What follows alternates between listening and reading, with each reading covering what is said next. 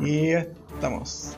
Bienvenidos a un nuevo capítulo para el canal Enfrentados. Nuevamente tenemos a Kako. Hola. Kako, ¿cómo estás? Hello. Y vamos a estar comentando evidentemente algunas películas de terror Of que course. son tu Que y pasión amor y pasión, en la vida. Exactamente. sí. Y en esta ocasión vamos a estar comentando todas las películas que conforman el universo de El Conjuro, exceptuando La Llorona, que ningu- ninguno de los dos concordamos con que era necesario verla. Es, es muy poco memorable esa película, así que la verdad que. O sea, si alguien la quiere ver, que la vea, pero Claro, no, no, está recomendada. Totalmente. Así que eso es- de eso va a tratar hoy día. Como siempre, recordarles que está con, eh, con spoilers, pero asumimos que ya ustedes las debieron haber visto. Claro, spoilers inocentes. Así que vamos a comenzar eh, viéndolas por saga, por así decirlo. Primero vamos a comentar el Conjuro 1, el Conjuro 2, luego las 3 de Annabelle y finalmente La Monja. ¿ok? Entonces si partimos por el Conjuro 1, El conjuro 1. cabro, Yes, el conjuro 1. El conjuro 1. ¿qué te, ¿qué te pareció el Conjuro 1? A mí me encantó. Yo siempre lo he dicho, yo soy muy mañosa con las películas de terror, porque siento que nunca hay nada nuevo, que en realidad como lo que te asusta son los golpes de sonido. Pero esta película en realidad fue como súper fresca y fue como súper novedosa en cuanto al- a, lo que, a lo que prometía.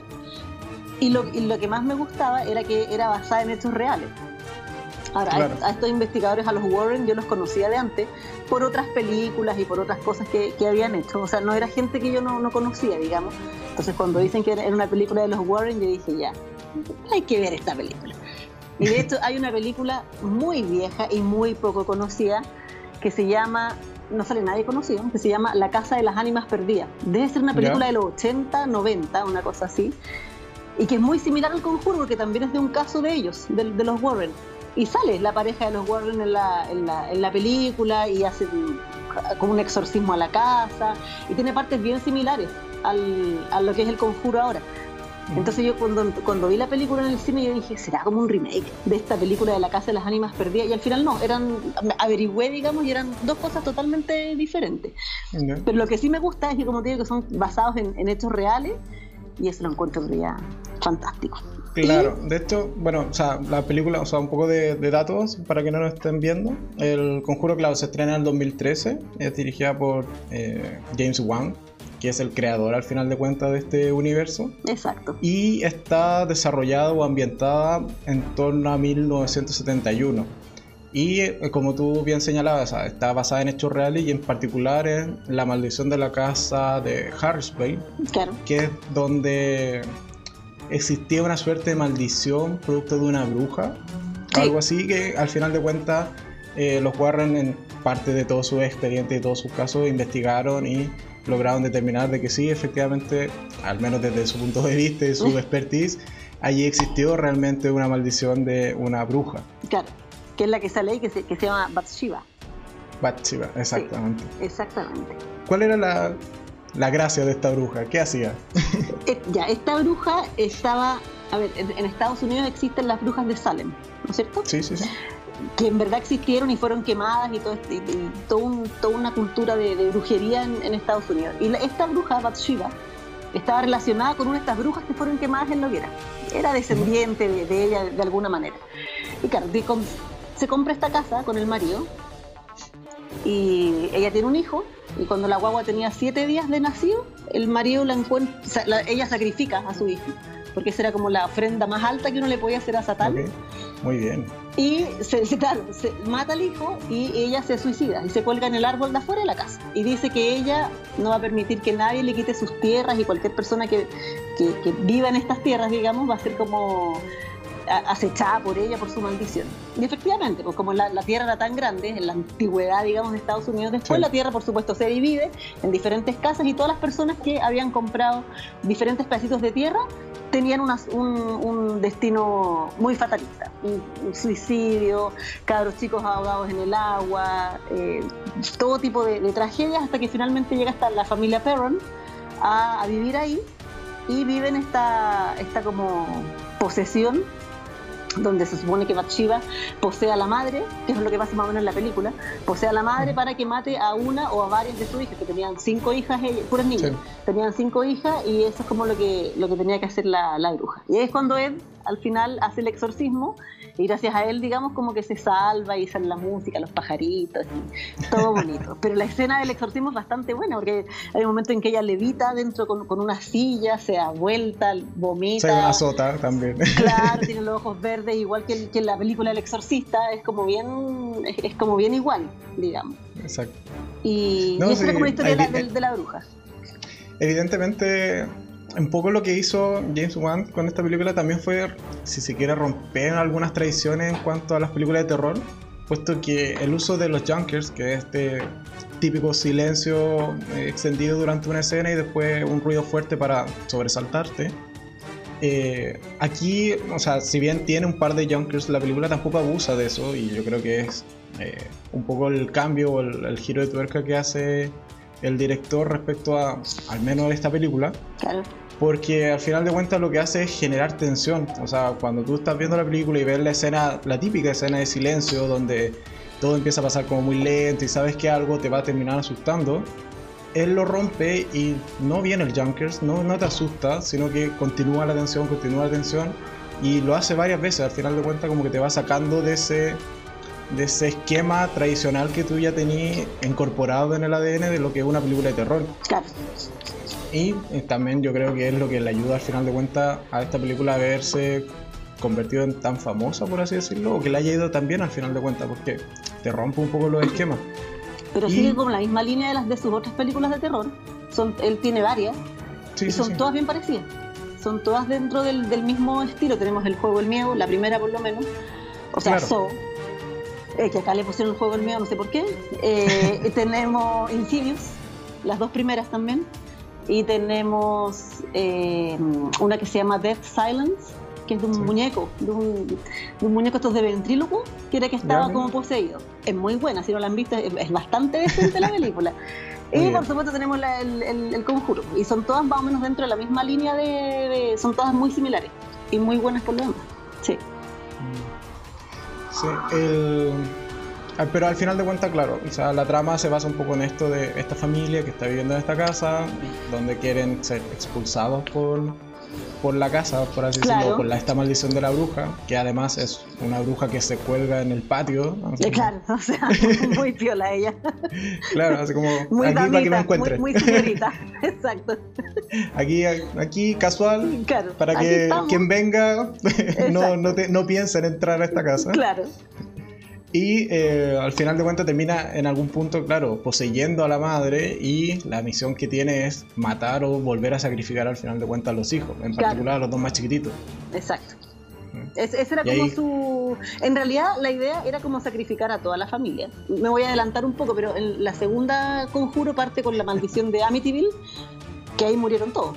O sea, el, el cabro, el cabro, que era hijo de una familia de cinco o seis hijos, no me acuerdo, la familia de Feo, él mata a toda la familia. Y por supuesto dice que había un, un, un, espíritu, el cuento que dice en el link con, con, la monja, pero después vamos a hablar de eso. sí. Pero claro, pero En algún punto vamos a ir armando este universo para que se logre entender de la mejor manera matar posible. a todo el mundo. Eh, eh, ese no, no, no había otra, otro, otro motivo aquí, ¿no? Matemos. Sí. Muy bien.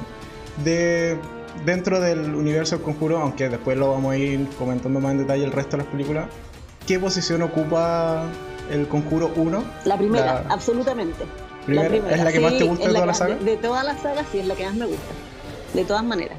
Porque también es como, bueno, la original, la primera que salió, de ahí, de, de aquí como que nace el universo de, de todo el conjuro.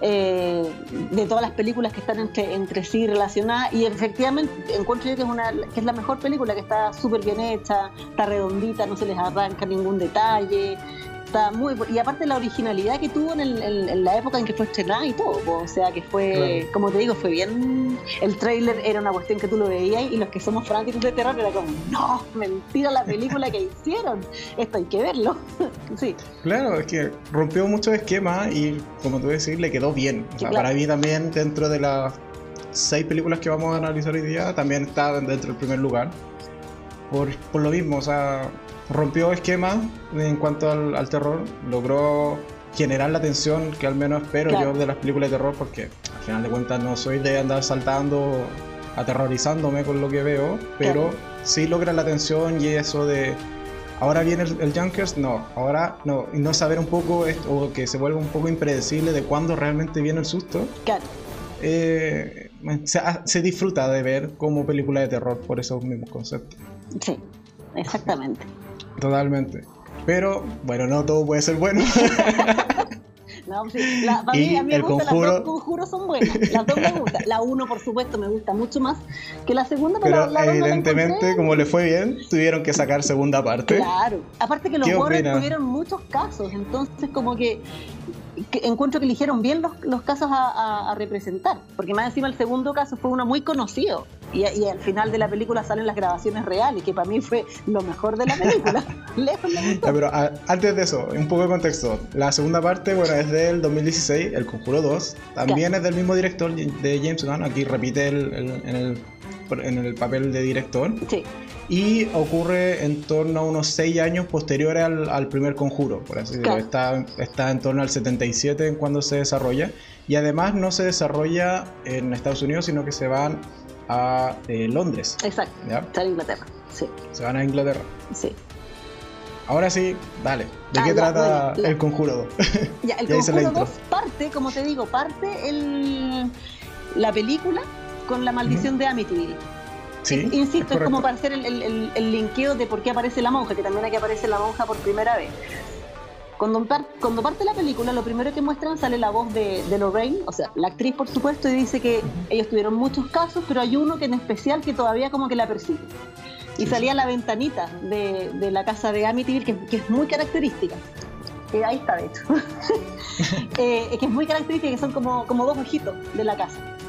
Y cuando antes de que dijeran de qué trataba la película, vuelvo a decir, los que somos fanáticos del cine de terror, cuando yo veo estas ventanas, yo dije, ¡Ah, mi me muero! hay una foto, hay una foto real, de hecho que los que quieran la, la, del niño de la del niño, la del niño de Amityville, exactamente, que es una foto de que tomaron a una puerta Sí, y sale un niño que sale como, un niño un poco asomado, que solo sale el ojo blanco. Los ojos blancos son como ojos de fuego. Exacto.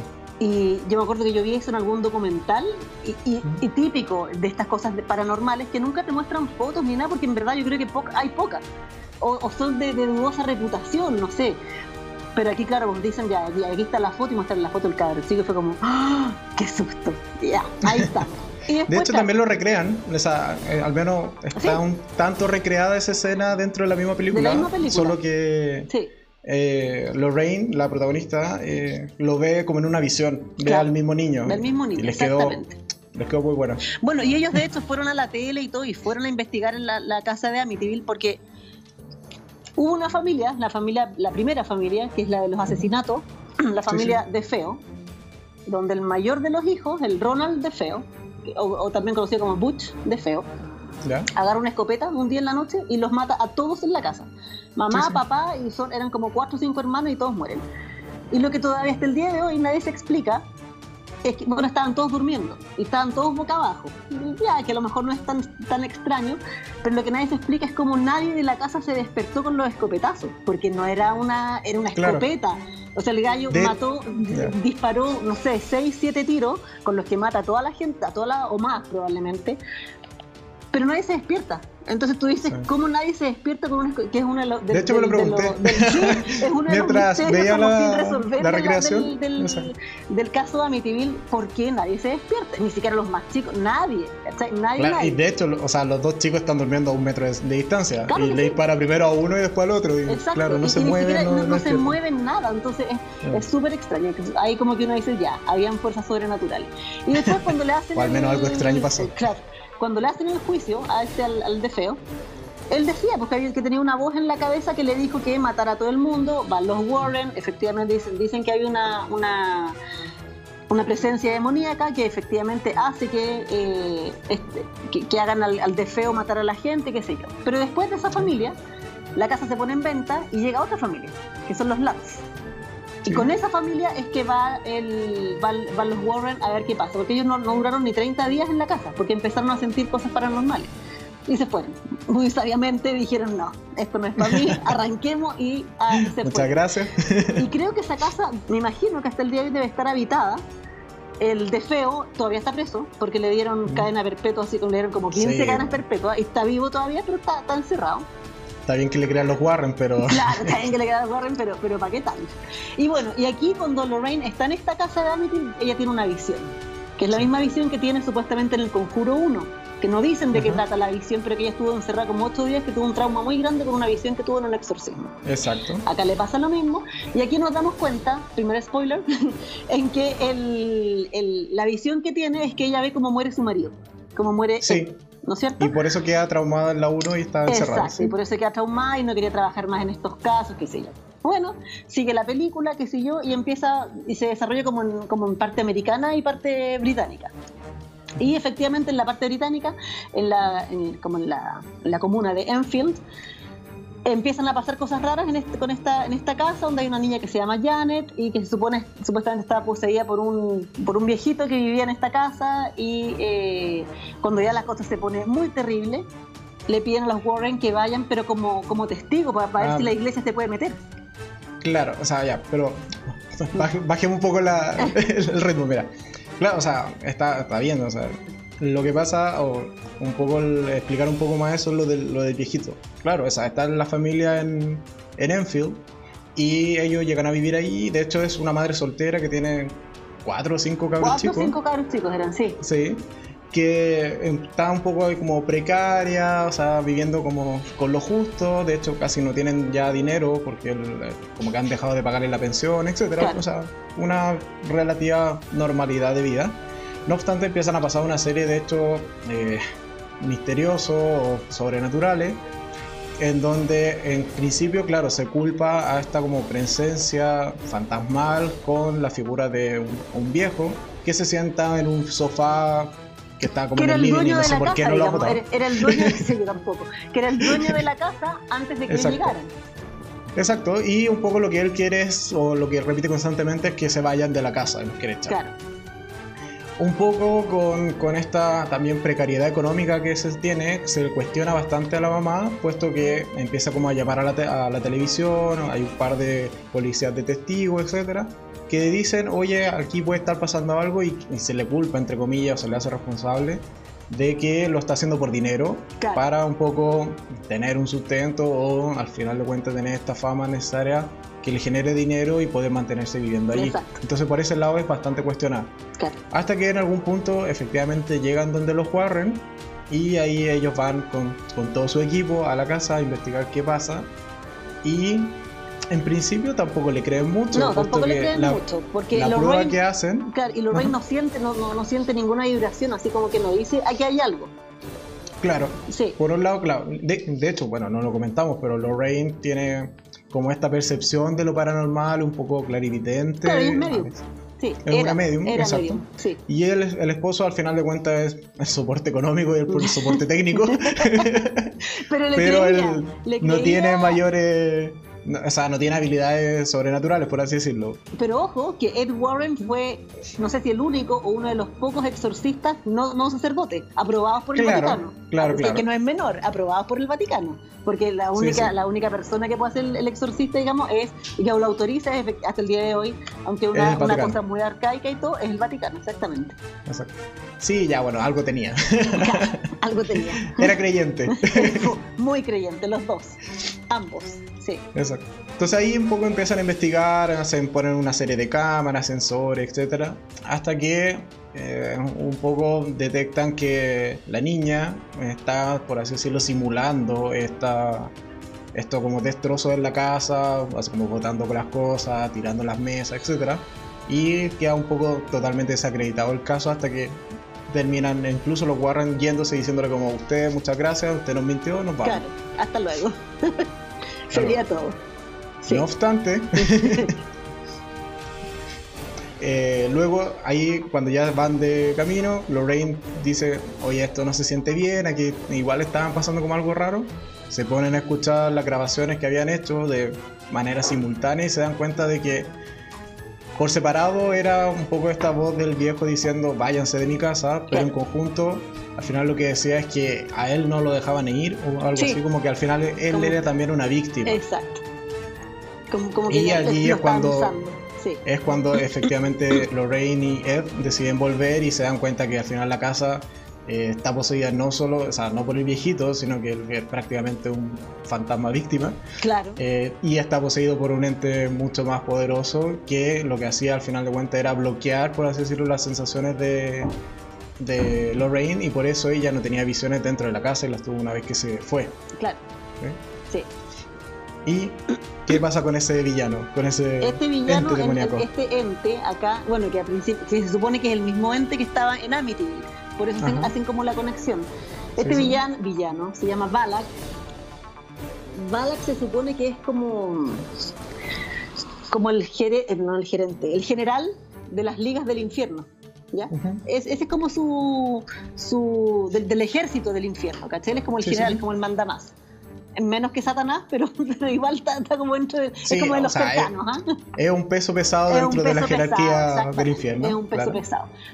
Y la única manera como que tenía que de, tener como el poder sobre él era saber el nombre del demonio. Que también esto se ve, se ve en otras películas, ¿ah? cuando uno sabe el nombre del demonio, que eso es lo que yo de repente no entiendo. Yo digo, si el, si tú, si el poder para saber, para, poder derrotar al demonio, saber el nombre, ¿para qué el demonio dice su nombre? Que se quede callado. O sea, de ahí no derrota a nadie, pero ya. De hecho, te lo comenté también. O sea, uno da, se da a entender que son las fuerzas del bien que en algún momento te empiezan a dar la pista y ayudarte porque, bueno, el bien te involucra poco y te da las pistas y te deja hacer las cosas a ti mismo. Exacto. Mientras que el mal, eh, ellos sí se involucran y al final se ensucian las manos con el trabajo. claro. Exactamente. Y bueno, ella, se, ella se, acuerda que en, algún momento ella tiene una visión de este demonio, de la monja, en su casa, y que ahí este demonio le hubiese dicho el nombre a ella.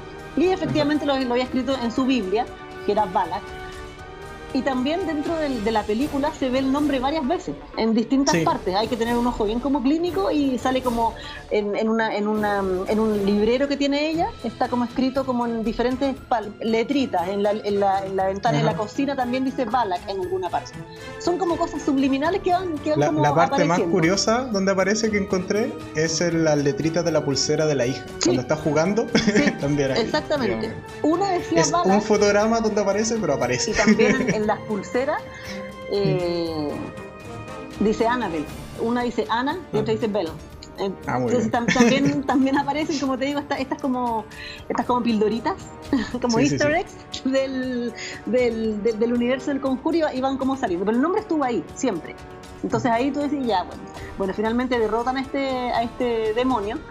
Lo derrota Lorraine, no es, no es Ed, es ella como la que hace el, el, el exorcismo le dice su nombre, Balak te condena al infierno, qué sé yo, y Balak ya ahí desaparece y pues todos felices.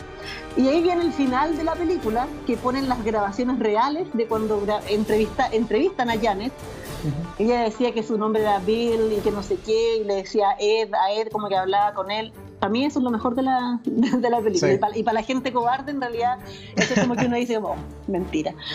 Y claro, porque ya cuando llegáis al final de la película, eh, te olvidas de que en el principio decía basada en hechos reales, pero cuando te pones las grabaciones reales. la grabación real es como, la película em, El exorcismo de Emily Rose, que también está basada en, hechos reales. No me acuerdo si al final salen las cosas reales, pero es cosa de ponerlo en eh, Van intercaladas. van intercaladas, parece. Sí. durante la película, sí. Claro. Eh, está muy buena película, por lo demás, también. también está recomendada. Otra curiosidad que hay de, esta segunda parte es que cuando Lorraine ya destierra a Balak, sale como esta apariencia como de demonio con cuernos eh, de color negro, etc. Claro. Pero durante toda la película y también parte de la, del Conjuro 1 siempre se ha aparecido como una monja. Sí. Y al final esa fue una decisión de James Wan para poner como este personaje que un poco cuestionase la fe de Lorraine. Claro. Que hiciese a Lorraine cuestionase su fe. Por eso es una monja durante las dos primeras películas. Exacto, sí. Y porque también es como una manera de, burlarse de la iglesia. De hecho, en, el Conjuro 1, eh, cuando ellos llegan por primera vez a la casa de los Perron, había una puerta que estaba cerrada, como con unas cuerdas.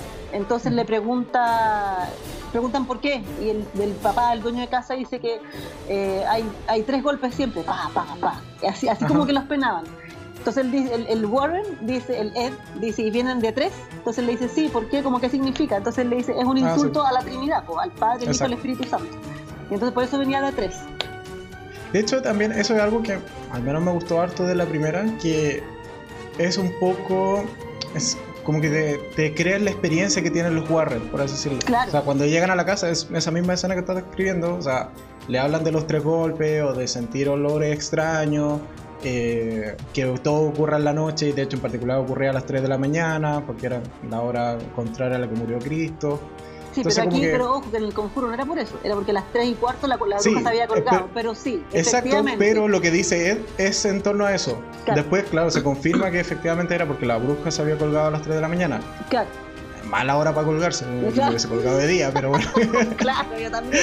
Pero bueno, sí. Pero sí, siempre es- estas cosas ocurren a las 3 de la mañana por justamente eso, porque es, la- es como que el, el- el- el diablo se supone que se burla de Cristo porque Cristo muere a las 3 de la tarde. Entonces el diablo dice, bueno, yo hago las cosas a las 3 de la mañana para burlarme Exacto. de eso. Sí, Pero un poco lo que me gustaba de la- tanto el Conjuro 1 como el Conjuro 2 era un poco esta sensación de que no existía un manual. O sea, en verdad no hay una forma que, de un libro, si se quiere, que te diga así se mata a este demonio. Claro. Sino que un poco prueba y error, prueba y error constantemente Exacto. y también de la experiencia que ya tenían los Warren con otros eh, casos, algunos fallidos incluso que han tenido. claro.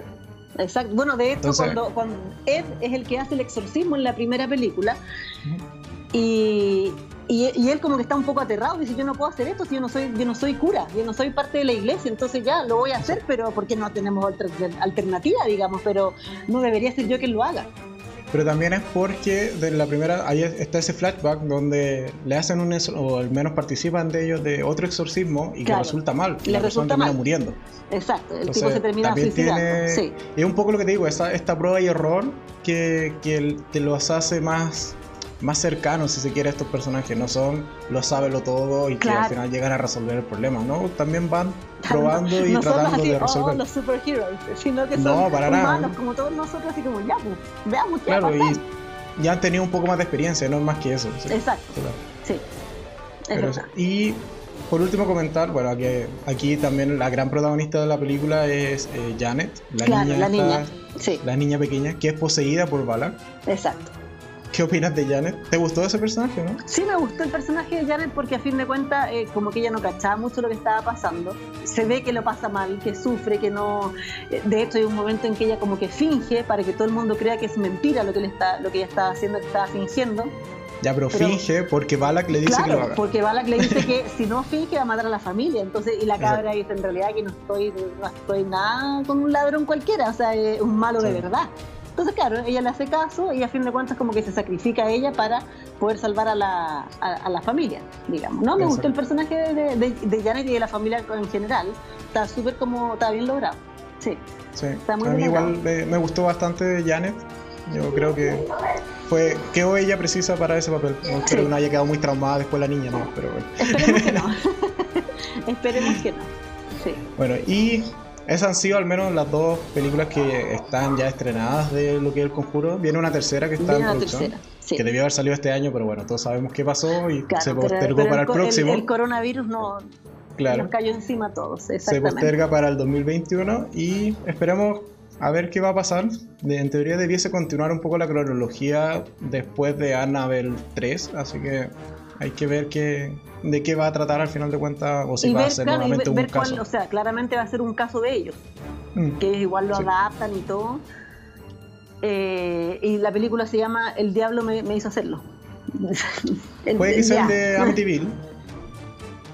No sé, no creo, porque mí se han dicho que, que, que- que era de Amity. Aparte que tienen muchos casos ellos, entonces en verdad puede Sí. ser, puede ser, bueno, quizás cualquiera de los, hasta medio inventado puede ser. Espero que no sea, porque con No, tanto no material creo que sea un tienen, inventado, yo sí. tampoco creo que sea inventado. Con tanto material que tienen, no creo Pero sí, que quizás alguna combinación de uno o dos puede ser. Yo Claro. creo.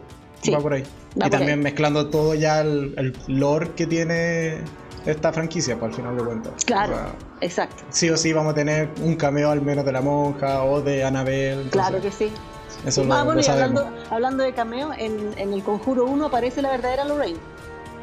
Sí, pero eso es- comentaste. sí. Pero es un cameo súper rápido, o sea, ni siquiera sale hablando nada, sino que enfocan la- la- una sala de conferencia, como que la cámara va hacia arriba y muestra mucha gente, y de repente está ella ahí sentadita escuchando, viendo la, la conferencia, pero no, como te digo, hay- en algunas otras películas hay un poco más de participación, como No, hablamos el otro día la de Stephen King en, en, en Sí, It, que tiene parlamento y todo, aquí no, es una señora que está ahí sentadita y, y pasa la cámara por el lado de ella. Claro, y sería la, la participación que, que De hecho, tiene. yo no la vi. Después, si tú no me envías la foto de donde aparece, yo no lo hubiese visto. Ahí claro. estaba la, la ñora. Pero bueno. Ahora toca hablar de esta querida muñeca Claro. que al final se robó la película y tiene más películas que la saga original. Exactamente, sí, porque yo creo que al final un, un muñeco como que te da más susto que, que- que otro tipo de cosas. Porque además no que sé, la muñeca, la, la- la muñeca es bien perturbadora, como la muestran en las películas, porque la- muñeca en sí, sí, no, no tiene nada de susto. Yo no le regalaría esa muñeca a mis hijos, pero No, yo tampoco, yo tendría, no sé, a lo- bueno, tengo yo una, sé que tú sí. sí, tengo una ouija acá en la casa, así que podría, podría tener la Ana aquí sentada. Sí. Te creo, te creo, No, no, voy a, no voy a escupir al cielo. Pero bueno, hablemos entonces ahora de la tercera película que sería Annabelle. Ángel. Que, bueno, cronológica, a ver, en- por orden de estreno es la segunda, puesto que se estrenó en el 2014, después del Conjuro 1.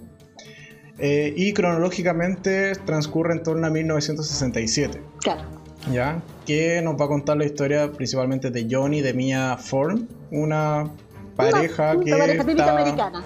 Sí, pareja típica Sí. americana, donde ella está embarazada, hasta que un día entra eh, dos asaltantes o delincuentes, llamémoslo así de momento, Sí. a su casa eh, para matarla. Eh, de hecho, la apuñala estando ella embarazada y eh, luego sabemos o nos damos cuenta de que una, o sea, la chica que conformaba esta banda o esta dupla muere con Annabelle en sus manos y de hecho ella tenía el nombre de Annabelle Claro. y un poco lo que le da este nombre, si se quiere, a esta muñeca, en principio. Exacto. Y después a lo largo de la película vamos a ir viendo qué cosas sobrenaturales le empiezan a pasar a Mia, puesto de que prácticamente no se puede deshacer de Annabelle, dado que quedó, por así decirlo, encantada, poseída, embrujada. Claro, y, aunque, y ella se deshace de la muñeca, la muñeca aparece, Vuelve. milagrosamente aparece y, y está ahí. Sí, vuelve, Exacto. exactamente, vuelve. Ahora, la muñeca en sí, que es igual me gustó, ah, encontré que, que bueno que no hayan abusado del recurso, la muñeca nunca se mueve. No es como que la muñeca se, no es como Chucky, que el muñeco se para y camina, no, no es un muñeco con vida, sino que, claro, la muñeca de repente como que mueve la silla mecedora, aparece en distintos lugares, pero uno nunca ve a la muñeca en sí moverse, ni siquiera Exacto. mirarte, o sea, nada, yo así como que, como que te cierro un ojo, nada, nada, nada. Eso me gusta, que ahí tú, que hasta el último momento uno dice, bueno, pero la muñeca está embrujada o no está embrujada, porque en verdad nunca la ves moverse. Entonces, e insisto, aparte de lo perturbador, per- perturbadora que puede ser la muñeca, porque por Dios que es fea, eh, Pero de hecho con el paso de las películas se fue afeando más. ¿eh? más, pues, claro, así como que el envase se fue entrando a perder, mientras más maldita estaba, más Porque al, menos en esta primera película igual es blanquita, se ve que es de Claro, porcelana, etcétera, pero sí. ya después No, después era un pasó por una mina carbón. Sí, exacto, era un- era un desastre después. Sí. Y claro, bueno, ellos, ellos están efectivamente, tienen como este evento traumático, en donde la hija de los vecinos asesinan a los, a los vecinos, digamos, para la redundancia, Sí. que son los padres, y después van al lado, tratan de matarla a ella, pero justo llegan los policías, se salva.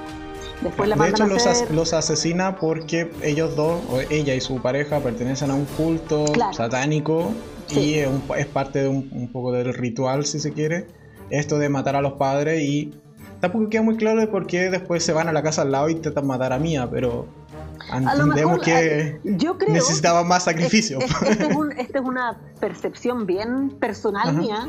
Yo creo que porque estaba embarazada. Porque trataron como de. mm, de. no sé si hacerle un tributo o, o evocar a los asesinatos del Charles Manson. Cuando sí, matan a la de hecho se mencionan dentro de la, Claro, de la película. Cuando matan a Sharon Tate y Sharon Tate estaba a punto de tener un guagua y la actriz famosa y todo el cuento. Entonces yo creo que era, era por ahí, era como el hecho de, y es como matar a un inocente. Ese, Exacto. ese de hecho, el, más- el- el tributo existe, es, es- es por eso. Y está también en una escena. Hay una escena donde Mia está viendo la televisión y mencionan el caso de los Manson. Mencionan el caso de los Manson, exactamente, del Manson, claro. Del sí, Manson. Sí, exactamente. Sí. Pero, ¿qué te parece esta película? ¿Te gustó o no te gustó? No, mala. Malita.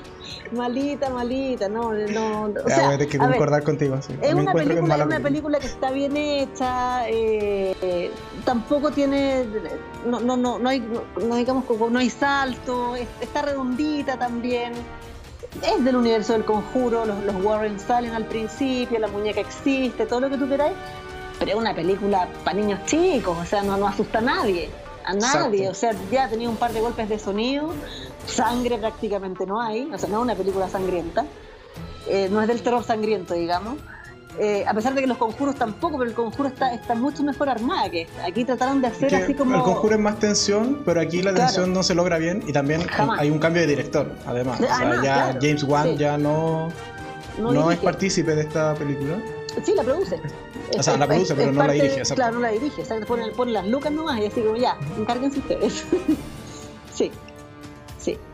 Sí, o sea, a mí me pasó un poco lo mismo. Cuando la vi fue como, ok, pero ¿dónde está la emoción? Siento eso, que le falta emoción a la película. Totalmente. Eh, tiene buen ritmo, pero ah, el, mismo personaje de Mia, por ejemplo, que es esta chica embarazada, etcétera, tampoco llega a empatizar con ella, no sientes que realmente corra peligro. Sí. Y pasaba un poco lo que comentaba anteriormente, que aquí se hay un manual de libro de cómo en teoría vencer este mal. ¿Ya? Que, o sea, de hecho van literalmente a un libro y dice como, ah, mira, lo que busca es un alma, sacrifiquemos un alma. Claro. O sea, podéis tomar a cualquier vagabundo de la calle y listo, matáis al, al, mal. Entonces era como, rompe un poco esto de... de claro, pero tenía, que ser, un, tenía, que ser un, autosacrificio, por eso al final la, la, la, negrita eh. es otra cosa que yo encuentro bien como ridícula, por decirlo menos. O sea, yo no me mataría por nadie, menos por un vecino, ¿cachai? Ya, por mis niños sí, por mis hijos todo lo que tú queráis. Pero si veo que mi vecino está en peligro y no sé, pues así como que, ay, necesito un, un, alma, vecina, lo lamento que le vaya bien en su búsqueda, pero yo por usted no me sacrifico, lo lamento, ¿cachai? Sí, ahí totalmente. Como que, ahí como que yo digo, ya, entiendo el motivo y todo, pero no sé, por último el marido que se hubiese sacrificado, ¿cachai? Que, lo entiendo más, una hermana, alguien más cercano, pero la vecina, y que más encima vecina que conocí hace dos días, es como, Exacto. no, aquí y que nunca antes había saludado ni nada. Nada, o el cura, a lo mejor, el, ya, del cura lo, podría haber aceptado más que el cura diga, ya, yo en el poder de Dios me sacrifico, ya, ahí lo podría entender más. Pero insisto, la vecina era como tan, sí, que tiene una historia, o sea, te, dan el, te dan a entender el por qué ella lo hace, se muere su hija, tenía culpa, ya, todo lo que tú queráis. Pero sí, todo siento que no es válido matarte por el vecino, ¿cachai? No, y, o sea, sí, totalmente. Y también un poco lo que sé ahí es que no hay sangre, no, en esta película nada de sangre. o sea, cuando muere la, la, vecina se tira de un quinto piso por lo menos. Claro. Eh, se, ve, se ve de hecho más rojo la bufanda que llevaba puesta que las manchas de sangre que queda. Exactamente. El cura cuando es atacado también por esta fuerza demoníaca, cuando intenta llevarse a Anabel a la iglesia, súper buena idea. Excelente idea, claro. También, o sea, queda tirado y queda sangrando fuera de cámara y se ve el charquito así como en el borde. Claro. Y, sería nada más. Y cuando matan a los padres desde la otra ventana, eh, se ve un poco una salpicadura en la Claro, pero no son, en, general, ninguna de estas son películas sangrientas, no, no son películas de slasher y, no están ni cercanas a hacerlo tampoco. No, bueno. De hecho, esa escena de cuando están matando a, los, a los vecinos se me hizo muy igual a Scream. Claro. Al Scream 4. claro. Era lo mismo, desde una ventana hacia la otra, viendo cómo los matan. Claro. Bueno, ahí sí teníamos sangre. Sí, claro, ahí sí tenemos sangre, claro, ahí sí. Ahí está cómo se hace realmente bien esa escena. Exacto. si queremos que esa escena funcione, tiene que haber sangre para. Claro que sí. sí. No, para mí también, o sea, Annabelle 1, dentro de estas seis películas que estamos hoy día comentando, está en el último lugar. Sí, para mí también. Absolutamente. Ahí, mire, ya tenemos dos concordancias. La primera, el conjuro, el primer número uno, y la última, la Annabelle 1, es la más mala de todas. Es, pésima. Sin pensar en La Llorona, porque esa sí que está en último lugar. Bueno, esa ni siquiera entró en nuestro top o en nuestra película a comentar, así que ya. Exacto, es verdad. No tiene ni relación evidente con la, con la saga, pero. No, nada. Eh, sí, totalmente. O sea, se rompió mucho de lo que ya venía trayendo el conjuro. Quisieron sí aprovecharse de este recurso que es la muñeca y generar este spin-off pero no les resultó realmente o no lograron acercarse siquiera al nivel que venía trayendo eh, el Conjuro 1 y el Conjuro 2. Aun cuando, de hecho te lo comentaba ayer, el Conjuro 2 a mí tampoco me gustó mucho y a ratos me aburrió. Tipo. Porque era es mucho más lenta y tiene muchos más cabos que sueltos en principio que después tienen que tratar de unirlo a lo largo del, del último acto. Claro. Pero y también siento que se demoraba mucho a veces en, en resolver los casos o estuvieron mucho tiempo como viendo si le creíamos o no le creíamos, que hacían, al menos a mí me hizo un poco más lenta y más tediosa de ver la segunda de El Conjuro. Sí, Pero esta que aún, o sea, dura casi una hora menos, la sentí realmente que perdía mi tiempo viéndola porque no iba a ningún lado. La muñeca está bien que está perfecto que utilicen el recurso de que la muñeca nunca se mueva. Pero, o sea, ya cuando lleváis el quinto portazo, ya es como algo más va a pasar o no va a pasar. exactamente, sí. de hecho, yo esta película la fui a ver al cine y sentí que perdí plata. A ver, sí, la, después de Annabelle 1, dije, no voy a ver más Annabelle al cine. Y no fui a ver ni la 2 ni la 3 al cine, las vi después en la casa. Ah, Los dos conjuros a ver al cine y la, la vi en el cine, pero... Yo creo que la vi en el cine, pero no me acuerdo. Mira, y con la monja también sentí que perdí plata. También fue como, ¿por qué vine a ver esto al cine? También y, sentí que perdí plata y tiempo. Sí. Sí, pero después vamos a hablar de la monja. Sí, al final, al final. Al final, sí. Y bueno, ya, eso es, al menos en conclusiones, queda en último lugar lo que es Annabelle 1 del 2014. Sí. Pero eh, le fue relativamente bien, igual en la taquilla, al menos logró recuperar la inversión. Y se lanzaron a lanzar una segunda parte o una segunda película de Annabelle. No obstante, es una precuela, es decir, pasa años antes, cronológicamente dentro de este universo, que eh, Annabelle 1. En particular, o en específico, transcurre en el 55 y se llama Annabelle Creation o El Origen, también podríamos el Origen, claro, de, cómo nace Annabelle. De cómo nace, de, dónde viene, cómo, se, cómo fue poseída originalmente. Y esta película, desde mi punto de vista, está bastante mejor que Annabelle 1. o sea, indudablemente. Ah, igual la encuentro mala, pero la encuentro mejor que la 1.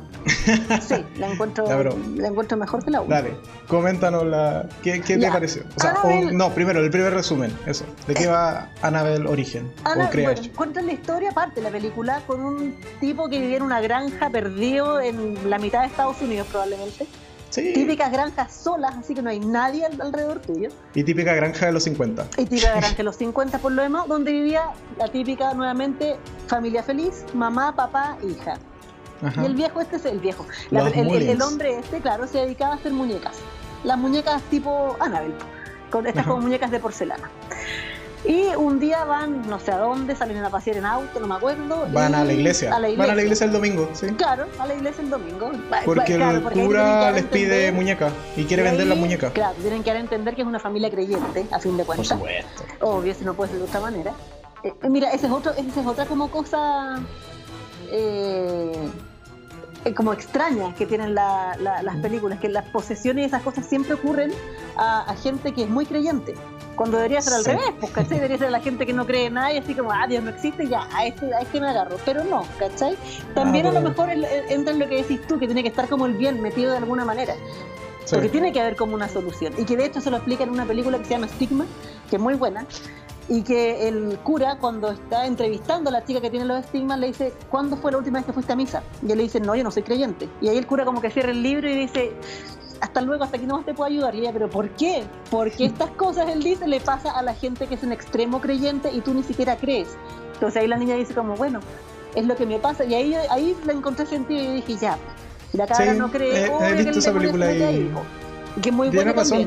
Es que también es como, se da esta un suerte de que lo pueda atraer si se cree, si se quiere, por pues, al final de cuentas si está constantemente pensando en esto, probablemente lo atraiga. Bueno, y en la película de Annabelle vienen de vuelta de la iglesia ya y pinchan una rueda, se baja el papá, insisto, un camino perdido donde no hay nadie, y el papá empieza a cambiar la rueda y como que se le cae un tornillo, creo. Y la niñita le dice así como, ah, yo te ayudo. Y justo de la nada aparece un camión y ¡pa! atropella a la niña que se llamaba Annabelle. Fuiste, fuiste buena. Ya está y no Exactamente. Y la niñita se muere.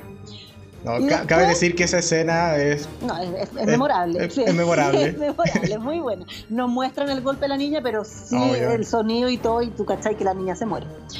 Y después, eh, cuando como este viejo tenía tantas muñecas, ellos explican más adelante en la película que em, creo que hacen como una sesión de espiritismo, algo así, y no me acuerdo muy bien cómo hacen el contacto, pero eh, está como medium, si es que fue así, que no estoy tan segura, les dice que Annabelle quiere meterse en una de las muñecas. Entonces, el, como que ellos dicen, claro, si es nuestra hija, que se meta la muñeca nomás, pero en realidad nunca fue Annabelle, sino que fue este mismo demonio que siempre ha estado metido en, el, en, este universo y que es el que, el que mueve la muñeca y todo, y claro, y se aprovecha del dolor de los padres, aprovecha el nombre y se mete este demonio en, en la muñeca.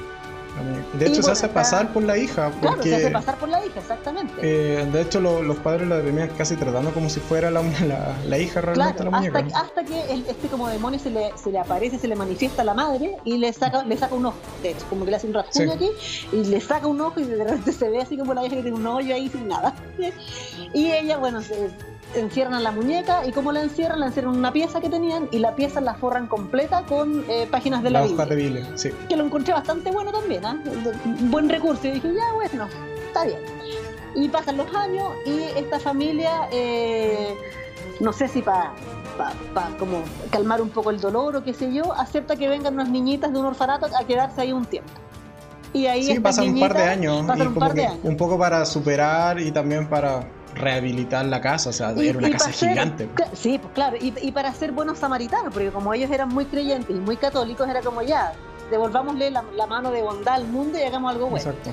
Y llegan estas niñas y a las niñas les empiezan a pasar cosas extrañas hasta que una de ellas que tenía era era mm, había tenido polio parece sí. y que por eso sí, tenía un problema para caminar claro, usaba una muleta y todo el cuento y ella como que libera a Anabel a la muñeca empiezan, por supuesto, a pasar cosas extrañas, poseen a la niña, pasan un montón de cosas en toda la película, que efectivamente no es tan mala como la primera, como la primera Annabelle, pero tampoco logra el nivel, el nivel del conjuro. No, no, no, no llega. No, no para nada. Pero, o sea, al menos en mi opinión, sí está en un puesto alto dentro de, de este ranking que estamos haciendo. Porque yo esta sí la vi en el cine y me acuerdo que de partida ya me enganché con la escena donde muere la, la hija. yo dije, ok, ok, ok. Partimos bien. Ya aquí vamos bien, vamos bien, va bien encaminada esta película. Y después lo que me gustaba era principalmente la, la, protagonista, que es eh, Janice.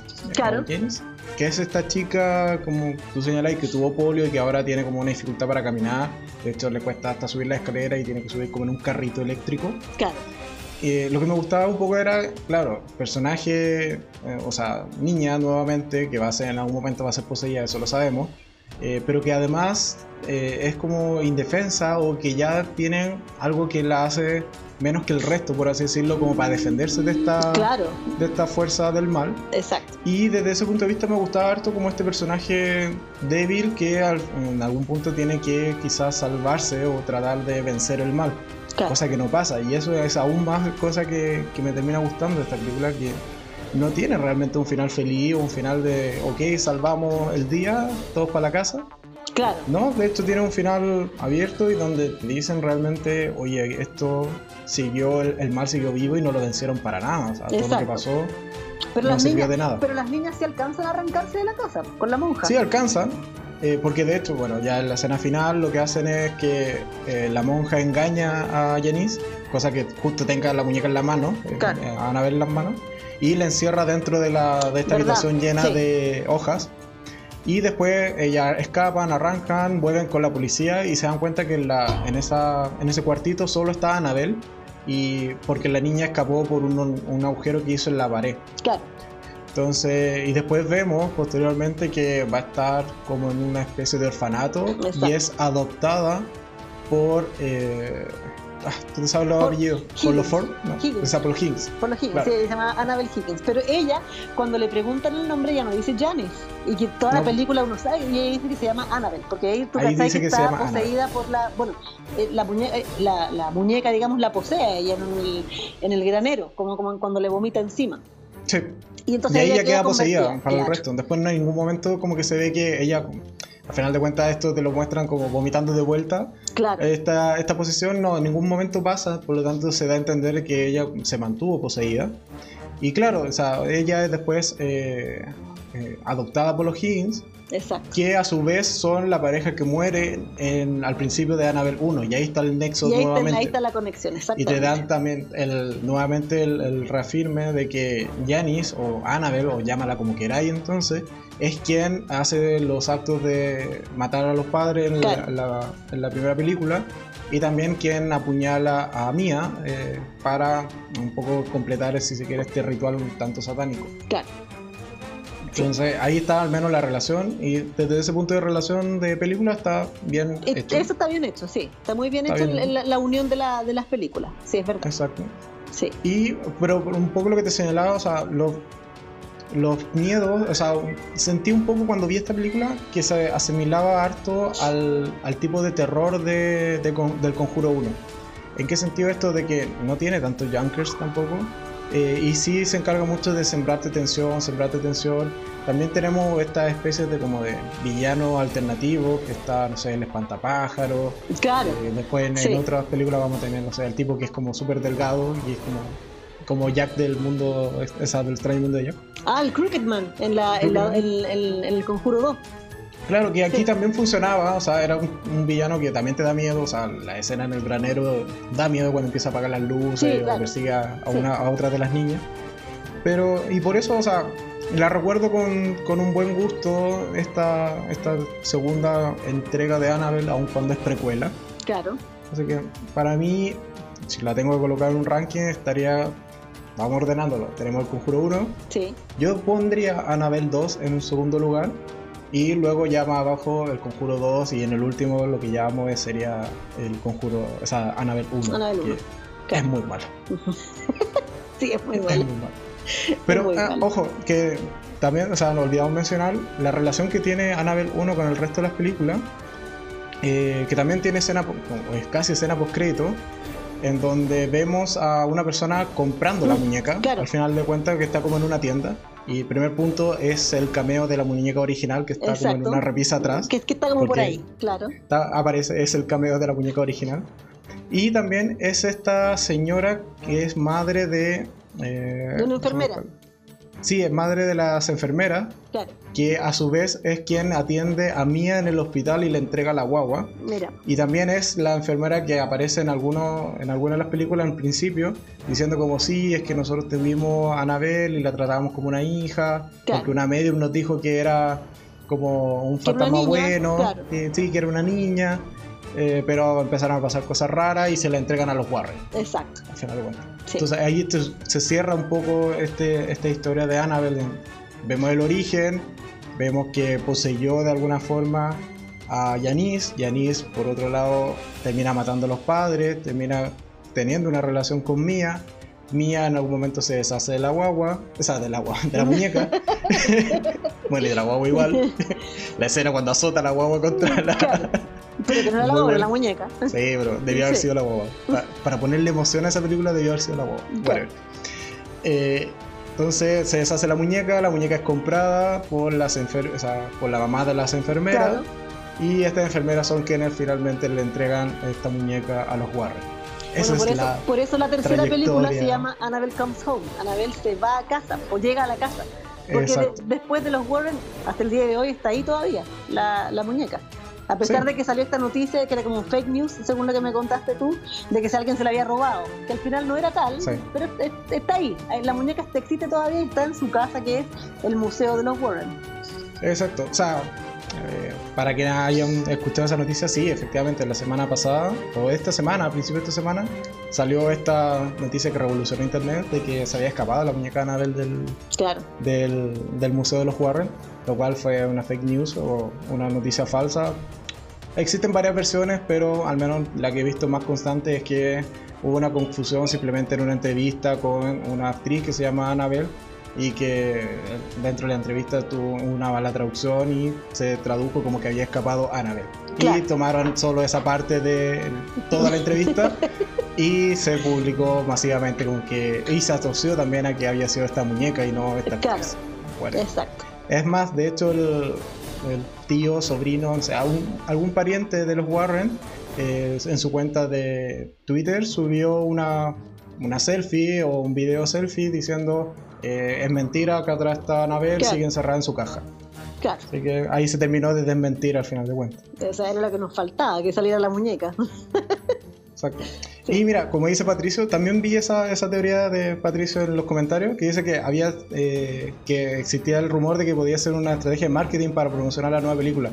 También lo vi ser, y si es así, felicitaciones a ese equipo de marketing porque lo hicieron muy bien. Excelente, sí, excelente. Pues Estuvo ¿qué en boga de todo el mundo eh, el escape de Annabelle. Así Claro, que, porque más encima, aunque tú no sepas nada de las películas ni nada, tenés claro que hay una muñeca media diabólica que se llama Annabelle. Exacto. Entonces, Sí. eh, veas o no veas la película, tú vas a saber que la gente sabe que es una muñeca que está poseída y que, y que se imagina, o sea, imagínate Y que algo lo- pasó. qué, pa- qué pasaría si la muñeca se arranca.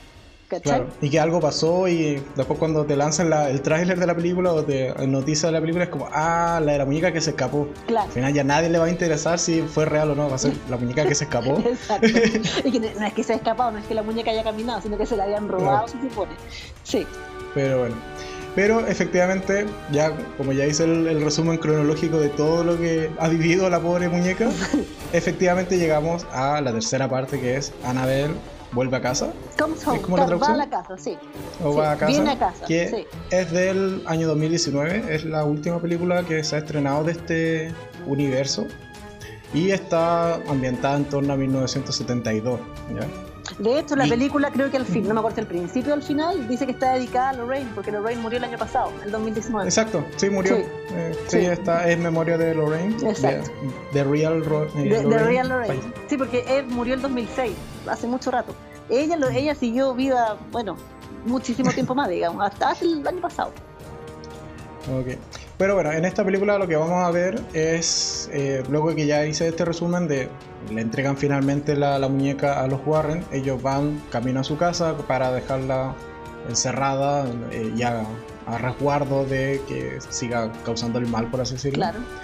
Eh, y parte de la historia básicamente en ese, en ese punto. No obstante, pasan un par de días, semanas al parecer, y ellos van a otro caso y dejan a Judith, que es su hija, sola en casa. Con, Con una babysitter, y con una babysitter que es una cabra adolescente, o sea, Claro, o sea, ¿qué puede idea. salir mal? ¿Por Claro, ¿Qué puede salir mal? salir mal de ahí? Exacto. Eh, ah, ojo, y no solo con la muñeca, o sea, tienen un cuarto repleto Sí. de artefactos poseídos, claro, do- do- maldecidos. donde como el- la, la jefa de la maldad es Annabelle, pero todo lo que está ahí está poseído. Sí, Exacto. Sí. Pero bueno, dejan a, a Judy entonces en casa sola. Y de hecho, no es primera vez que lo hacen. O sea, también en el Conjuro 1, el Conjuro 2, Sí. cuando vemos que van a estas misiones, no van con la hija, sino Claro. que se la dejan encargar a la mamá o a la suegra, no sé. A alguien se la dejan encargar. Claro. Pero aquí se lo dejan a la babysitter. A una babysitter.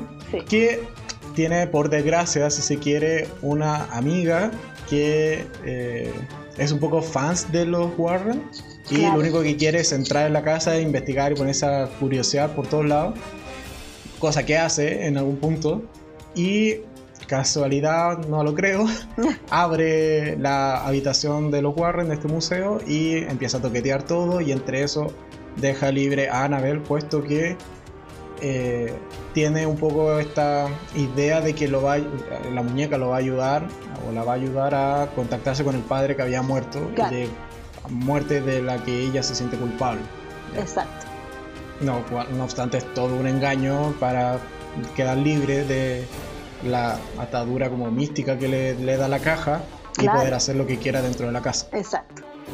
Exacto. Sí. ¿Qué te pareció Annabelle 3? Fíjate que de las tres Annabelle es la que más me gusta.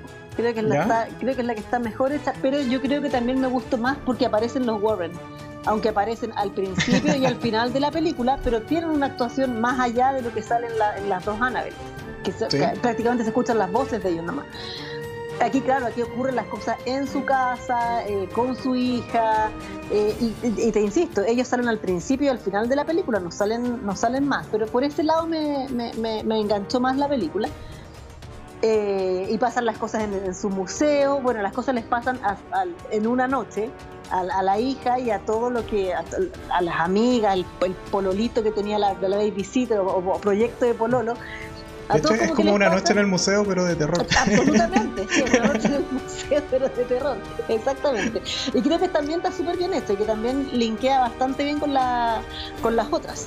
Con las otras. O sea, con- con- también es- está lleno de fanservice y evidentemente de al menos los cuatro monstruos adicionales que aparecen, sí o sí le van a sacar película después. De- mira, de hecho, ¿te acordáis que había como un hombre lobo? Exacto. Si no me equivoco, parece que la- el Conjuro 3 parece que es de ese hombre lobo. Al- algo leí Ah, o escuché por ahí que parece que era el caso del hombre lobo. ¿Cachai? Ya. Puede ser. ¿no? Puede ser, la verdad que no estoy tan segura. Y, eh, y yo creo que usaron a los Warren, porque con las otras dos Annabelle les tiene que haber ido tan mal, en relación a los conjuros, porque a lo mejor las Annabelle no Sí. les fue tan mal, pero en relación a No. los conjuros les fue mal, pues, ¿cachai? No, no, no era el éxito que ellos esperaban. Entonces dijeron, ya, metamos aquí a los Warren, si eh, algo van a hacer, pues, ¿cachai? Y insisto, como salen tan poco, a mí por lo menos fue lo que más me cautivó. Y dije, ya, están estos dos aquí, la verdad que la película puede ser lo que sea y me va a gustar igual. Y fue tal cual. De hecho, en crítica es como de las que mejor le ha ido en crítica y también la catalogan algunos como la dentro de la mejor dentro del universo de. De las. Annabelle, ¿o no? No, del conjuro en, Ah, en general. en general, ya. Pero también tiene esto de que al final es lo que queremos ver de los Warren. O sea, Sí, también claro. es fanservice. Exacto. En que, qué mejor que, más que ver un caso y cómo lo desarrollaron, como la Conjuro 1 y Conjuro 2, sino que veamos los artefactos y cómo estos en, en combinación funcionan y pueden eh, causar un desastre al final de cuentas en la Claro. casa. Porque, bueno, vamos a tener, claro, al hombre lobo, que es un caso dentro. Vamos a tener, por ejemplo, a la armadura esta como de samurái, que también claro. cumple algún rol dentro de esta noche de miedo. Eh, una, una mujer que, en vestido de novia, vestido de que al parecer fue asesinada. El, el, de al- el del barquero, el que ponía las monedas en los ojos. Ca- eh, claro, el de Caronte, que tiene la- las monedas en los ojos para poder pagar y transitar a través del infierno. Claro. Y así, o sea, y mucho, y también otras de, no sé, las maquinitas, las la máquinas, las cajas musicales que aparecen en las otras películas también están, También al están, menos sí. como cameo. Claro. Entonces, al final de cuentas, es una, una película que también te engancha por ese aspecto y está bien, ¿sabes? Fue totalmente Sí. válido. Por eso te digo, yo creo que fue como la estrategia, así como ya, hagamos una buena película ahora, por favor, porque no nos puede seguir yendo mal con esto. Ah, y- a ver, Caco, ahí responde la, la pregunta de Patricio. Dice que Sí. no ha visto Anabel 3 y si es que la recomiendas ver de noche con la familia. No, no es una película de susto. vela, vela, vela solito nomás. la puedes ver solo. Es una película que. Pero tenéis que tener, tener claro que vaya a saltar hartas veces. No porque Mm. es una película que asusta, sino que por el típico eh, golpe de sonido que está todo callado y ¡pah! de repente algo pasa. Sí, aquí hay harto junkers, Sí. eh, más que las otras películas. Y de hecho también es un poco más clásica si se quiere. Sí. O sea, ya no es tan de suspenso o esto de mantener la atención como el, el Conjuro 1, el Conjuro Claro. 2 o incluso Annabelle 2. o Exacto. Este, este remake. Sino que aquí es más mostrarte el, el- el monstruo o esta eh, figura demoníaca o fantasma y eh, mostrarte qué hace y cómo te asusta al final Claro. de cuentas. Y, Sí. y- y como tenemos varios, al final de cuentas vas saltando de una escena a otra de susto en susto o escena tras escena con o un protagonista que su, su rol es asustarte. Claro. Entonces también es más rápida, sí, te, vuelve, te la vuelve una película más rápida. Ocurre en Totalmente, una sola sí, noche. es, es entretenida, está es así como dinámica. Exacto. Sí, Y de hecho, la, o sea, cuando se libera Annabelle es casi a la media hora y la película dura poco más de hora y media, por lo tanto hay un buen tramo en donde vemos todo este desarrollo de qué está pasando dentro de la casa. Así que exacto. se- si uno va a ver eh, sustos por doquier, es una película que llega muy rápido a ese, a ese punto y se mantiene, se mantiene con susto. O sea, mira, yo la semana pasada vi los, los dos conjuros y las tres Anabel con mi hija. Mi hija tiene 12 años y la estoy criando con toda una, toda una temática de películas de terror. Y ella, de hecho, me dijo, las tres Annabelle, me dijo, mamá, la película es malísima. La- y ella, que tiene 12 años, y bueno, tú sabes que ella tiene, Ya, nombre, que ella, ella tiene nombre de película de terror, entonces eh, ella, ella tiene todo el género aquí eh, importante, Pero- ¿no? Caco, tu, tu hija para dormir ve películas de terror. Así Sí, que quizás no sea el mejor ejemplo de un niño viendo películas de terror. Y bueno, y son niños que fueron criados aquí en la casa con una ouija. Entonces sí, puede ser que no sea el mejor ejemplo de, Sí, de- pues y, y pensando que se llama Samara. Por eso te Claro, digo, o sea, cosas que pasan. Cosas que pasan, exactamente. Dentro del ranking, ¿cómo la, la ubicas dentro de tu ranking personal? Ya De se nos van acabando. De mi ranking personal yo la pongo en tercer lugar. Yo tengo los dos Ok. conjuros y después pongo el Anabel 3. Ah, mira tú. Después pongo Anabel 2, después pongo La Monja y después Anabel 1. Siendo que La Monja tampoco me gustó nada. La, la pongo, la pongo de penúltima. Sí, En algún momento, en unos minutos más, me va a tocar defender la monja. entonces, vamos. exacto. Sí. No, yo. eh, tenemos de hecho un ranking bastante similar. O sea, coincidimos en que en Conjuro 1, es dentro de las que cinco que ya hemos analizado, es la mejor cita. sí. Eh, yo sí discrepo en el segundo lugar. Para mí es mejor Annabelle 2, o al Claro. menos me entretuvo más. Eh, en tercer lugar pondría Annabelle, o sea, perdón, el Conjuro 2. ¿Ya? O sea, como que lo invierto al final de cuentas lo que tú tienes. Y después ya en cuarto lugar pondría a esta de Annabelle 3. Pero también rivalizando harto con lo que fue el Conjuro 2, Ya. dentro de mi opinión. Por lo que te señalo, o sea, casi que son, o los veo como géneros diferentes dentro del mismo terror. Claro. Por un lado tenemos una película más pausada, más de investigación, más de, de generarte esta tensión. Y por otro lado tenemos casi una película clásica de terror de eh, varios villanos y ir asustándote o escena tras escena. Exacto. Entonces, y que es más, más rápida, es más entretenida, sí. Sí. Tengo por eso esa un poco de dicotomía, pero aún así preferiría el Conjuro 2 que eh, Annabelle 3. Claro. Entonces, si lo tuvieras que clasificar obligatoriamente. Sí. Eh, y finalmente ya nos va quedando esta última por analizar, puesto que como señalamos desde un principio, La Llorona La no Llorona la quedó afuera. Queda fuera, no la Mira, consideramos. Lo más que igual le hemos nombrado caleta y yo creo que la gente que está mirando quiere decir, ya, no puede ser tan mal, la voy a ver igual. Sí, o sea, totalmente Eh, a libres de ir a verla, pero Absolutamente, pero por eso yo les decía al principio, no está recomendada, pero si la quieren ver, véanla, sin problema. no sé. Yo, Sí. Bueno, a mí ya me da desconfianza de que dentro de lo- las referencias que busqué o lo- la- las curiosidades, salía que, bueno, su conexión incluso está mal hecha con, con el Pues resto mira, del po, más universo. Entonces, Sí. de ahí fue como, no, tú no me das confianza para verte. No, Mejor pero- veamos las otras pero, ¿no la seis y. Llorona? No, no, No la, la veáis. no la vi. No, No, no, pierdas probablemente no lo vi. O sea, si un día estás aburrido y quieres salir como de la duda de lo mala que es, dale. Pero si por ver algo bueno, no. No, no, no.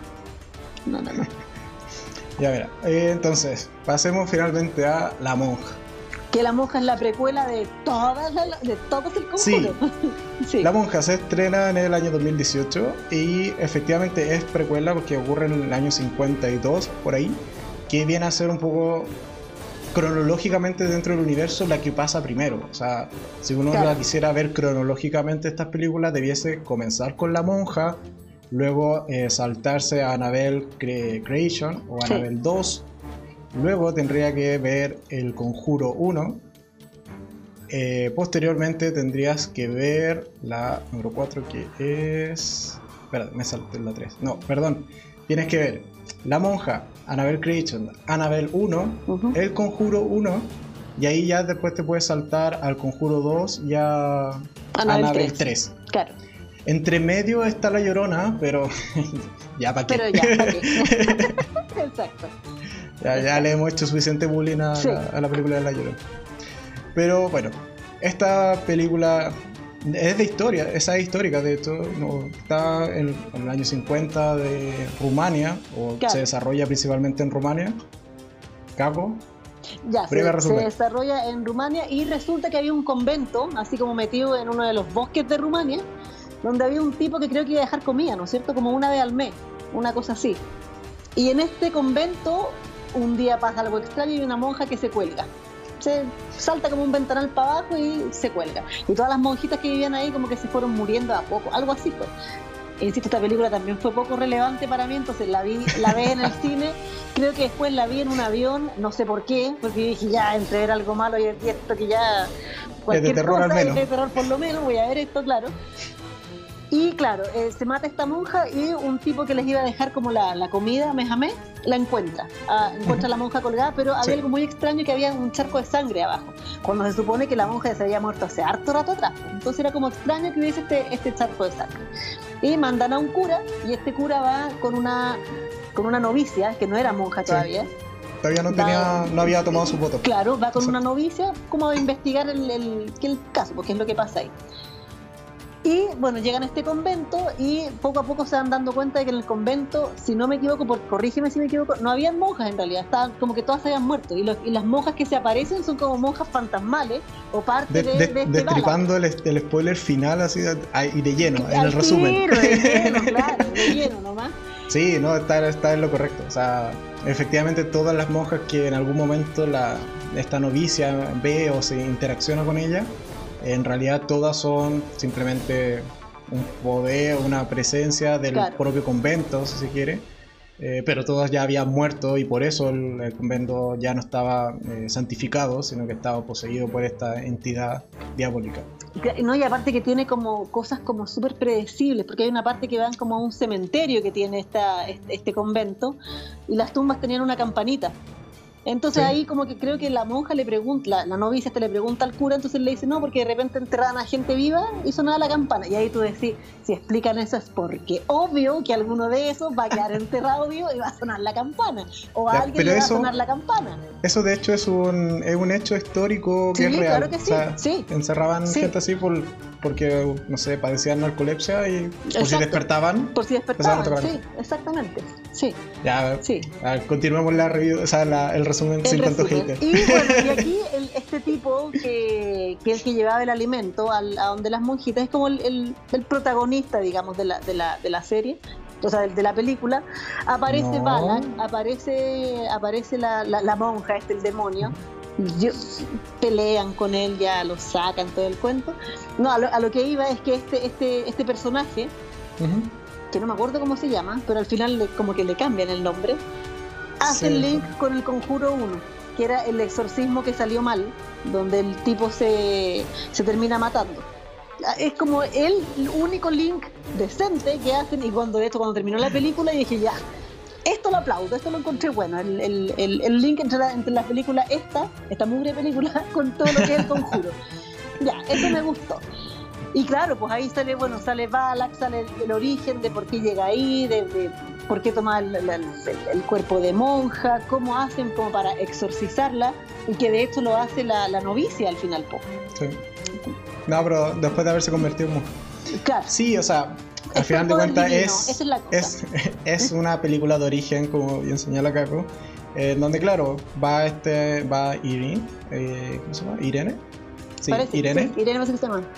Irene que es esta novicia, que al final de cuentas, de hecho ella misma dice como, no, debe haber aquí un error, yo no tengo nada que ver, pero Claro. el Vaticano dice, no, tú debes ir para allá. Ok, y ella va junto al padre, eh, el padre Burke, y llegan a esta basílica o iglesia, convento, que está en medio de la nada, en alguna parte de Rumania, en donde ah, efectivamente había muerto a una monja y había sido encontrado su cuerpo. Empiezan un poco a investigar qué va a pasar, hasta que por algunas circunstan- circunstancias ellos tienen que permanecer allí en la noche, que después vemos que es todo un plan de esta entidad eh, malévola, malévola Claro. o demoníaca. Y eh, un poco se quedan allí investigando qué había pasado y se dan cuenta o empiezan poco a poco a darse cuenta de que eh, todas las monjas en verdad ya habían muerto hace tiempo, de que en, en un principio la iglesia fue ocupada como por un culto satánico e intentando invocar a algún demonio, que en este, entre comillas, es el mismo Balak, que después va, se va a repli- re- replicar a lo largo de las otras películas. Y lo, intentan convocar, pero fallan porque justo llegan los cruzados a detener un poco esta invocación y se mantiene relativamente con normalidad la basílica por harto tiempo. Hasta que después, eh, durante la guerra, es bombardeada la basílica y termina rompiendo, por así decirlo, el sello y vuelve a liberar a Balak dentro de la, de la comunidad. Y este empieza un poco a hacer eh, a sus anchas, puesto que lo que hacían las monjas era rezar constantemente para Claro. impedir que tomara control él de, esta, de este convento. y por lo tanto empieza a matarla uno a uno hasta que ya no hay nadie que rece y se hace con el control de la basílica. Y tenemos a este padre que es un poco se encarga de los hechos sobrenaturales o poco explicables del, del Vaticano y por eso lo mandan allá a investigar. No obstante, tampoco se ve que tenga muchos conocimientos o que haya tenido como una gran experiencia. ¿no? Es, un Warren de los 50, para nada. Claro, es lo que había, era el experto que era, era, el experto que había y va un poco ahí tratando de hacerlo justo y preciso. Eh, no obstante, bueno, después en algún punto vamos a ver ya cuando se revela que Balak tiene el control de esta comunidad y de hecho, desde ahí que asume, si se quiere, esta suerte de figura de monja, puesto que con eso un poco trataba de romper también la, moral de las propias monjas del convento. Y que después va a mantener dicha forma a lo largo del tiempo. Exacto. Eh, y en sí, bueno, muchas reviews que, que, vi en su momento, cuando recién salió esta película, la terminaban catalogando mal o no les gustaba. Básicamente porque dentro del universo del conjuro te mete en esto de eh, rituales satánicos, de invocaciones, de demonios, y que un poco como que rompe, si se quiere, con el realismo que, entre comillas y muchas comillas, tiene el resto de las películas. No obstante, yo al menos considero que ese punto está bien justificado. A mí, mira, a mí me pasó que como que me, armé mucha expectativa con la película, porque, bueno, el trailer era maravilloso, era muy bueno el, trailer. Bueno, que es la pega el trailer en todo caso, pues, o sea, engatusarte con, con algo. Pero ahí, claro, la, promocionaban como una película parte del universo del conjuro, y para mí el conjuro son los Warren. Entonces yo dije, ya, van a salir los Warren aquí, vamos bien, cosa que no ocurre. Y más encima, la protagonista, la, la que tú decías, Irene, es en la vida real es hermana de la Lorraine, no de la Lorraine Warren, sino que de la actriz, por las hermanas Farmiga. Esta cabra se llama Thaisa, la otra se llama Vera Farmiga, y son conocidas y todo el cuento. Entonces yo dije, si ocupan esta cabra, que es muy parecida a la hermana, bueno, a lo mejor la usan como para hacer algún link, que también como yo pensaba que iban a ser los Warren, yo dije ya, puede ser cuando ella era más chica, la misma Lorraine cuando era más chica, o algún flashback que tuvo de su juventud, no sé, ¿cachai? Pero a medida que iba avanzando la película le dije, no van a usar esto, o sea, qué tontera, ¿por, qué no, ¿por qué no usan? O sea, tiene que haber un motivo por el que usan a esta, a esta cabra, o sea, eso pensaba yo por lo menos. Sí, de hecho, a mí, a mí me pasó lo mismo. Y yo dije, ya, bueno, algo va a pasar aquí, y no, pues, no pasó nada. Sí, mientras la veía también, en algún momento también me cuestioné, fue como, porque no, no recordaba que hubiesen mencionado su nombre muchas veces. Entonces fue como, quizás no lo mencionan tanto porque es Lorraine y en algún momento lo van a revelar. Y tiene, no sé, hay escenas, la típica escena, no sé, en que se gira o te ponen así como un, primer plano de su cara, que es idéntica a Lorraine. Y fue Exacto es, ella de la mamá de Lorraine, no sé, que después se sale de monja y tiene a Lorraine, o una prima, una tía, una hermana. No, podrían haberlo usado de, todas maneras y nada. Sí, yo, yo creo que eso es un recurso que desperdiciaron bastante. O sea, este, vínculo realmente con los Warren pero también te hubiese quedado muy de, ok, los Warren son ya, tienen historia en el sobrenatural. También un poco como que te recarga a, sí mismo a los, a los propios personajes. Pero, como tú decís, quizá un pariente lejano o la misma madre hubiese servido. Es más, de hecho, eh, esta, esta chica en principio tiene las mismas habilidades que Lorraine. Nuevamente dándote las pistas de que quizás en algún momento pensaron en hacer que fuese Lorraine de joven. y lo cambiaron al final en el guion. algo, claro, sí. Pero pintaba mucho, o la construcción del personaje te hace entender a, gran parte de la película de que él tiene una relación directa con Lorraine o incluso que es Lorraine de joven. Claro, exacto. Pero Yo creo que eso sí es un, es un, factor desperdiciado. Y, eh, pero aún así, por ejemplo, la escena ya cuando se enfrentan realmente a Balak, eh, yo creo que están bien hechas, están bien logradas. O sea, es un enfrentamiento sobrenatural de perogrullo, o sea, es con con magia, casi con eh, artefactos históricos, míticos. Sí. La ocupan hasta la sangre de Cristo. La sangre de Cristo, pues claro. Ya, yo creo que ahí se le va un poco la olla, ¿qué, pero. ¿Qué más exquisito que eso? O sea, ¿qué, más puntual? Aquí tenéis la, no es cualquier cosa, es la sangre de Cristo. Claro, o sea, la sangre de Cristo es la que puede cerrar el portal. Pero al final de cuentas, si es un demonio que al menos en las otras películas ya te lo han mostrado como un tipo al menos que es recurrente y que no lo puedes sacar fácilmente, dale, le dieron yo creo un buen origen. Sí, ¿ya? claro. Tiene un buen origen. Sí me hubiese gustado más que, un poco lo que te comentaba, que no tuviese quizás la figura de la monja ¿sí? Claro. en, en un principio, sino que hubiese sido quizá que asumía esa forma tras poseer a alguna monja o alguien que se haya revelado, por así decirlo, haya roto sus votos, como Claro. quieras de- mencionarlo. Sí. Pero que gracias a eso él adquiere esa forma corpórea, pero no, te lo dan un poco a entender de que es así porque es el contexto donde apareció. Claro. Ok, pero eso no te justifica por qué mantiene la misma forma en el resto de las películas. Que es un poco lo que te digo. O sea, si Claro. hubiese sido porque solo a través de que poseyó una monja tiene esa forma en el mundo terrenal, se entiende perfecto de que mantenga esa forma en el resto de las películas. Claro. Y, Pero yo aquí tam- es un y- y creo poco- que también, no me acuerdo si lo explican o fue un, un rollo que me pasé yo, pero como que se viste de monja, el, este demonio va a pasar piola también, pues dentro del mismo convento. Sí, es como, o como sea, para poder, es un como poco poder eso. caminar Es, a su pa- mancha. es como pasar desapercibido y también un poco ir como contaminando de a poco estas estas monjas. Claro. Es como Exacto. para, para hacer la voz que, susurru- que susurra al oído al final de cuentas. Claro, Sí, es, es como Pennywise, que, se- que se disfraza de, de payaso para agarrar a los cabros Claro, chicos. O sea, miedo. claro, Pero no, no me terminó de, gustar la película. Tampoco me encantó, pero sí al menos me entretuvo. No, no creo que. O sea, no encuentro tan, tan justo tanta crítica que se le hizo en su momento. No es una buena película, no.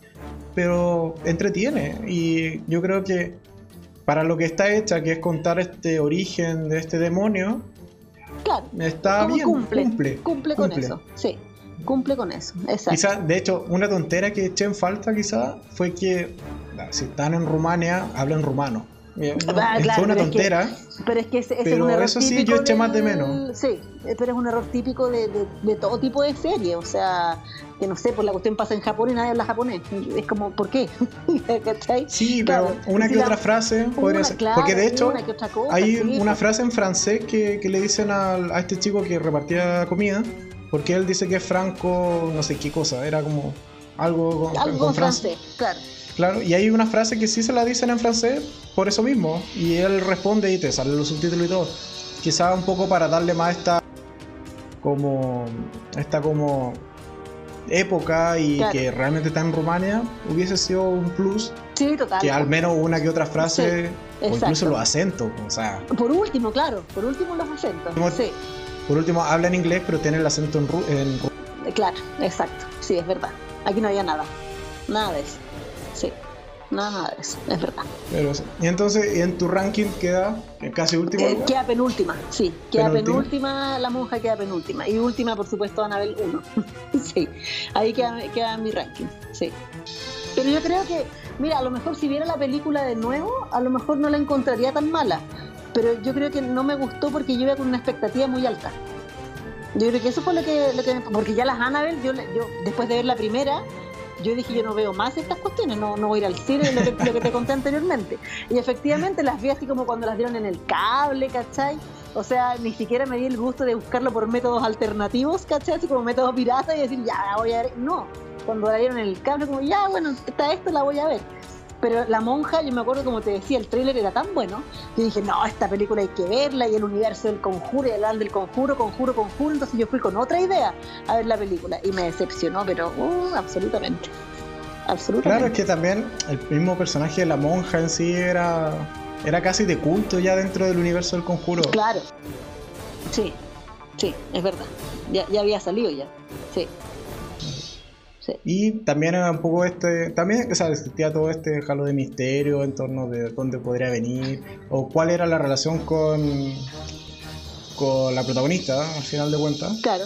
que lo desperdiciaron realmente en esta, en esta Sí, entrega. absolutamente. Sí, por eso te digo, yo todavía no explico el. Bueno, a lo mejor fue meta, meta- mera coincidencia que, que, que pusieron a la hermana de, la, de esta chica, no sé. Pero claro, uno también como que dice, pero ¿por qué no? O sea, no, lo podrían haber usado de mejor manera.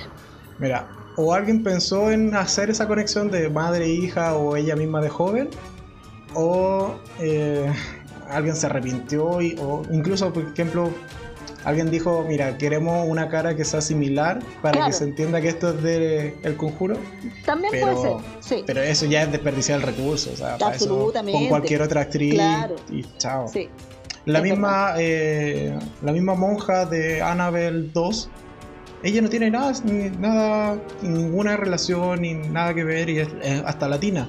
Ah, ¿verdad? Pues claro. parecer. Sí, sí. Pero bueno, ahí también te la meten con calzador de que ella tuvo, estuvo o pasó en algún momento por este convento, Fue el de la convento en monja. Rumania, claro. Exacto. Tampoco tiene Sí. mucho sentido. No, como que, hace- como que dijeron ya, monja, convento, metámosla aquí.